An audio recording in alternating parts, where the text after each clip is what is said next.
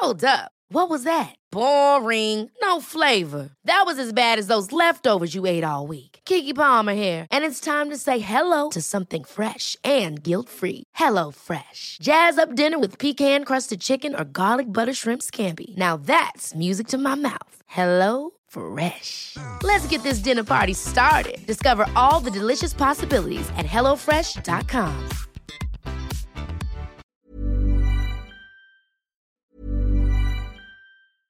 Ever catch yourself eating the same flavorless dinner three days in a row? Dreaming of something better? Well, HelloFresh is your guilt-free dream come true, baby. It's me, Kiki Palmer. Let's wake up those taste buds with hot, juicy pecan-crusted chicken or garlic butter shrimp scampi. Mm. Hello Fresh. Stop dreaming of all the delicious possibilities and dig in at HelloFresh.com. Let's get this dinner party started. Ryan Reynolds here from Mint Mobile. With the price of just about everything going up during inflation, we thought we'd bring our prices down. So to help us, we brought in a reverse auctioneer, which is apparently a thing. Mint Mobile unlimited premium wireless. Ready to get 30, 30, bit to get 30, bit to get 20, 20, 20, bit to get 20, 20, bit to get 15, 15, 15, 15 just 15 bucks a month. So, Give it a try at mintmobile.com slash switch.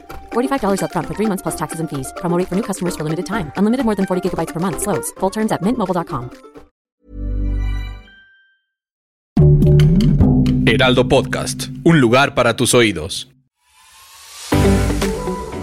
Seremos una guía para que tu salud sea lo importante. Los mejores tips y consejos en Punto Saludable.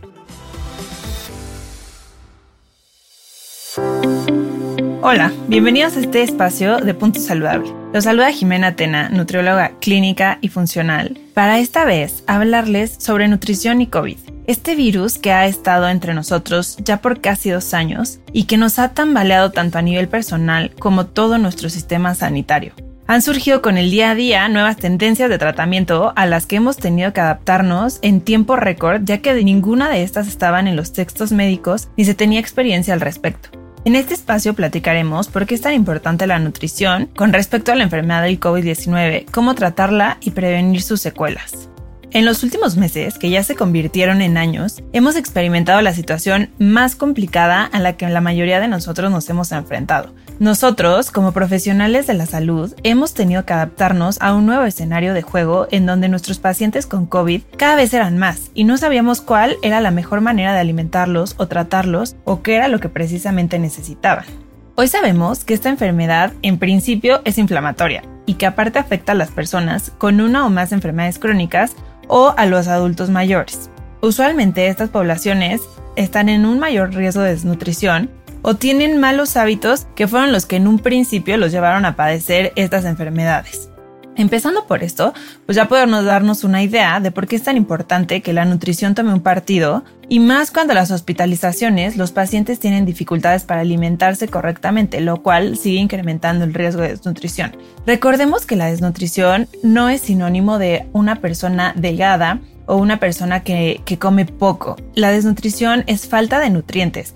Hay personas que pueden tener sobrepeso u obesidad y seguir estando desnutridas debido a que su dieta es muy baja en nutrientes. Ahora bien, la inflamación de la que hablamos no es como la que sentimos cuando tenemos, por ejemplo, colitis y se nos inflama el intestino y decimos, híjole, me siento muy inflamada. Esta inflamación es a nivel celular, es crónica y silenciosa, no nos damos cuenta que la tenemos. Muchas veces se llama el asesino silencioso misma que se presenta en las enfermedades crónicas, diabetes, hipertensión, artritis reumatoide, enfermedades autoinmunes o neurológicas como Alzheimer. El COVID representa una inflamación excesiva hacia el cuerpo como respuesta protectora del sistema inmunológico. Por lo tanto, si tú padeces una enfermedad crónica que ya es inflamatoria, al darte COVID vas a tener una doble inflamación que va a volver esto excesivo lo que puede llevar a lo que se conoce como estrés oxidativo, que es un proceso donde ya nuestro ADN muta y entonces se acelera el envejecimiento, hay fatiga crónica, dolores de cabeza crónicos también, etc. Aquí es donde entendemos también que la cepa del COVID, sea la que sea, no es parecida a una gripa y no es cualquier cosa. Aunque seamos asintomáticos, esta enfermedad hace que se presenten daños en las paredes de los vasos sanguíneos, hay cambios hormonales, cambios en la microbiota intestinal, que es donde está el 70% del sistema inmune, en fin. deja muchísimas secuelas distintas por desnutrición e inflamación que podemos ir atendiendo con nutrientes específicos de los que les voy a hablar ahorita a continuación. El primer nutriente es el zinc. El zinc previene la replicación del virus y aparte si lo tomamos con vitamina C disminuye la duración y la severidad de nuestros síntomas, siempre y cuando sean síntomas moderados. La mejor forma de zinc es el gluconato de zinc y tomarlo siempre con cobre para que no tengamos una deficiencia de cobre. Y es también excelente para la pérdida de cabello que se presenta durante el COVID y para recuperar el olfato en personas que lo perdieron por el virus. El nutriente número 2 es el selenio. Es otro mineral que ayuda al posible daño presentado en hígado que puede causar el COVID y también en tiroides. Este puede tomarse igual junto a una vitamina C y una vitamina E, que ambas son antioxidantes. El número 3 es el NAC o N-acetilcisteína. Este ayuda a evitar la mucosidad en vías respiratorias y funciona como un expectorante. Si tú estás teniendo dificultad para expulsar las flemas o sientes demasiada congestión por moco, el NAC te puede ayudar muchísimo a esto, además que es un excelente antioxidante y es un precursor del glutatión. El cuarto nutriente es la coenzima Q10. Esta produce energía directa en la mitocondria, que es nuestra fábrica de energía, y ayuda a subir nuestros niveles de colesterol HDL, lo que es realmente el colesterol que se considera bueno, lo cual tiene un efecto cardioprotector. Este hay que tomarlo siempre en forma de ubiquinol. El número 5 está la cúrcuma. Este es un antiinflamatorio y anticoagulante. Ojo, hay que tener en cuenta que no estés tomando otros fármacos ya anticoagulantes porque este podría tener un efecto potenciador y no sería adecuado. Para que la cúrcuma se absorba mejor, es bueno que venga con pimienta y que nos la tomemos en comidas que incluyan grasas. Como número 6 está la vitamina C, E y polifenoles, que también puede incluir a la vitamina A en alimentos los podemos encontrar en el aceite de oliva extra virgen, en el aguacate, verduras y frutas de color morado, incluso las manzanas con cáscara roja, en el cacao, en el té verde o matcha. Todos estos son excelentes antioxidantes. Como número 7 está la vitamina D3. Esta siempre se requiere tomar con vitamina K2 para que durante el metabolismo que tiene con el calcio, ésta se almacene donde queremos y no en lugares donde no lo queremos, como los órganos blandos. La vitamina D3 es una de las vitaminas que más evidencia tiene para estimular el sistema inmune durante el COVID y esto ayuda, por lo tanto, a disminuir la mortalidad también por eventos cardiovasculares. Como número 8 tenemos la melatonina y el omega 3. Aunque estos son muy distintos como tal en composición, ambos tienden a apagar los marcadores inflamatorios. El omega 3 puede encontrarse en alimentos como el pescado, la linaza, la chía, como número 9 tenemos a los adaptógenos. Estos realmente no son nutrientes como tal, pero son plantas, hongos, raíces que nos van a ayudar a que el cuerpo se adapte mejor al estrés que está generando en nuestro cuerpo el virus. Y por último, como número 10, dejamos lo mejor para el final, está el glutatión, que es el antioxidante más potente del cuerpo.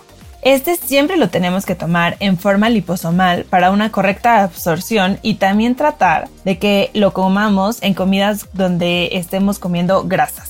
Cabe mencionar que todos estos nutrientes, dependiendo del caso de cada persona, pueden obtenerse ya sea por alimentación o sí hacer un plan de suplementación personalizado con dosis específicas para cada quien. No todos podemos tomar las mismas dosis, por eso es que yo no se las menciono aquí, e igual no es necesario tomar todos estos nutrientes ya mencionados. Depende de cada persona, su situación, las secuelas que haya dejado el COVID o los síntomas que esté presentando.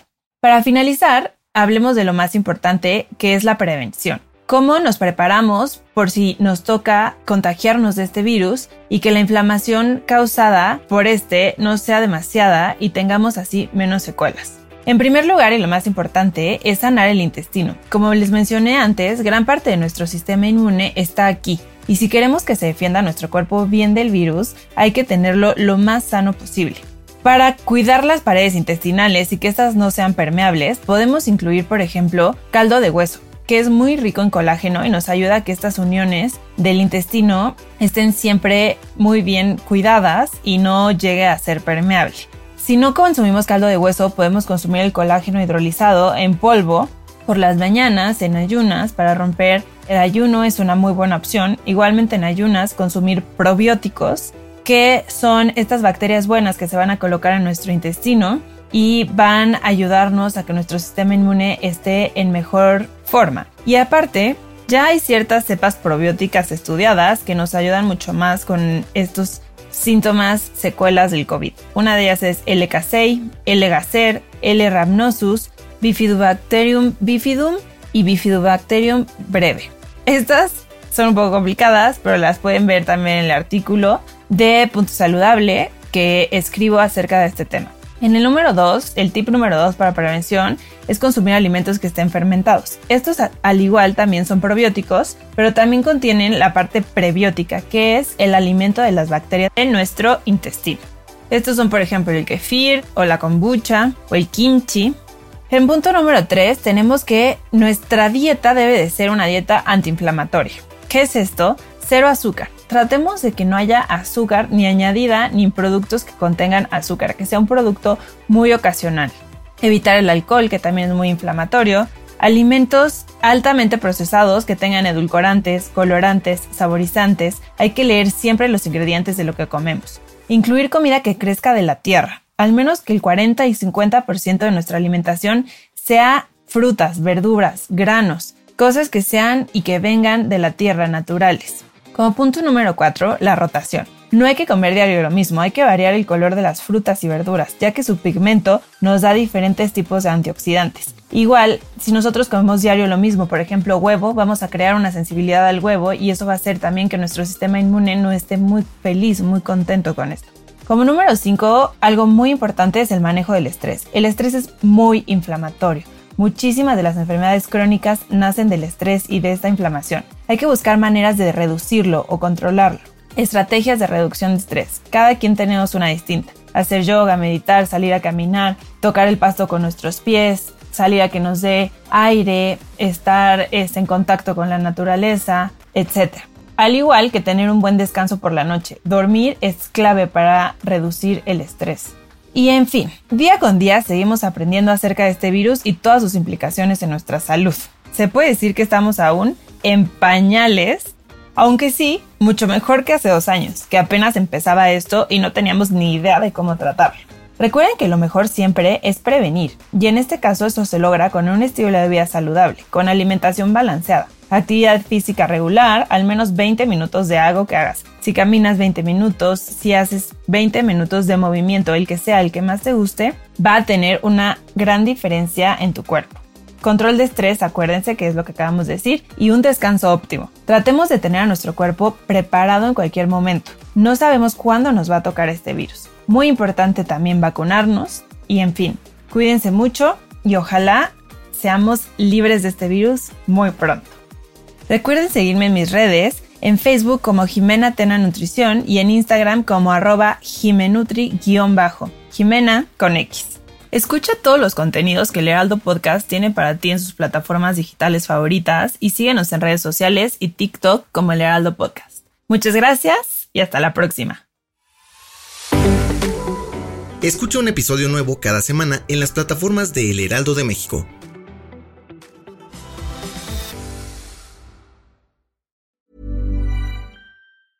Ever catch yourself eating the same flavorless dinner three days in a row? Dreaming of something better? Well, HelloFresh is your guilt-free dream come true, baby. It's me, Kiki Palmer.